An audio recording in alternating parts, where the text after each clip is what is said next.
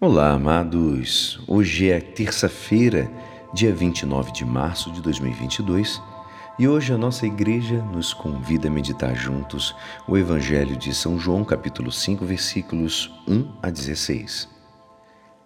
Houve uma festa dos judeus e Jesus foi a Jerusalém. Existe em Jerusalém, perto da Porta das Ovelhas, uma piscina com cinco pórticos, chamada Betsaida em hebraico. Muitos doentes ficaram, ficavam ali deitados cegos, coxos e paralíticos, esperando que a água se movesse.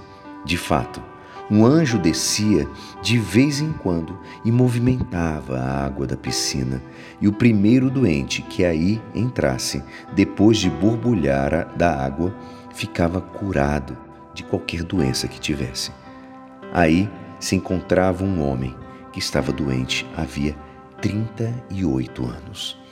Jesus viu o homem deitado e, sabendo que estava doente há tanto tempo, disse-lhe: Queres ficar curado? O doente respondeu: Senhor, não tenho ninguém que me leve à piscina quando a água é agitada. Quando estou chegando, um outro entra na minha frente. Jesus disse: Levanta-te, pega a tua cama e anda.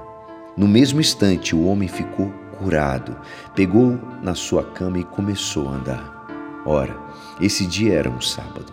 Por isso os judeus disseram ao homem que tinha sido curado: É sábado, não te é permitido carregar tua cama. Ele respondeu-lhes: Aquele que me curou disse: Pega tua cama e anda. Então lhe perguntaram: Quem te disse isso? Pega tua cama e anda. O homem que tinha sido curado não sabia quem fora, pois Jesus se tinha afastado da multidão que se encontrava naquele lugar. Mais tarde, Jesus encontrou o homem no templo e lhe disse: Eis que está curado. Não voltes a pecar, para que não te aconteça coisa pior. Então o homem saiu e contou aos judeus que tinha sido Jesus quem o havia curado. Por isso, os judeus começaram a perseguir Jesus, pois fazia tais coisas em dia de sábado. Esta é a palavra da salvação. Amados, hoje podemos ver São João, que ele fala da cena da piscina de Betsaida. Parecia mais de uma sala de espera de um hospital. E é curioso que Jesus sempre está no meio dos problemas, ali onde há algo para libertar, para fazer feliz as pessoas. Ele está ali sempre. E os fariseus, ao contrário, só pensavam que era sábado.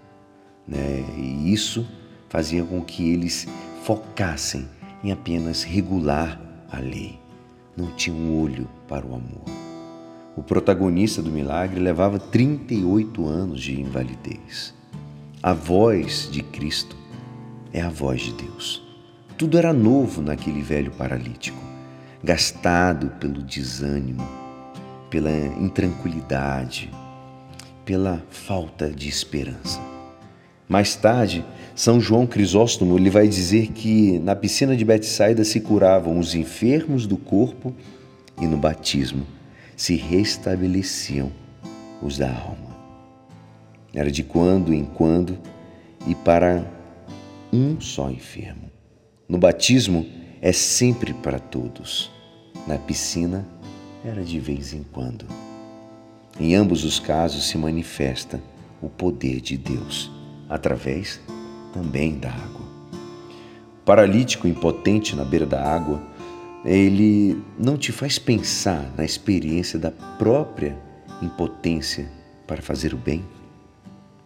Como pretendemos resolver sozinhos aquilo que tem um alcance sobrenatural? Não vês cada dia ao teu redor uma constelação de paralíticos que se movem muito, mas que são incapazes de separar-se da sua falta de liberdade.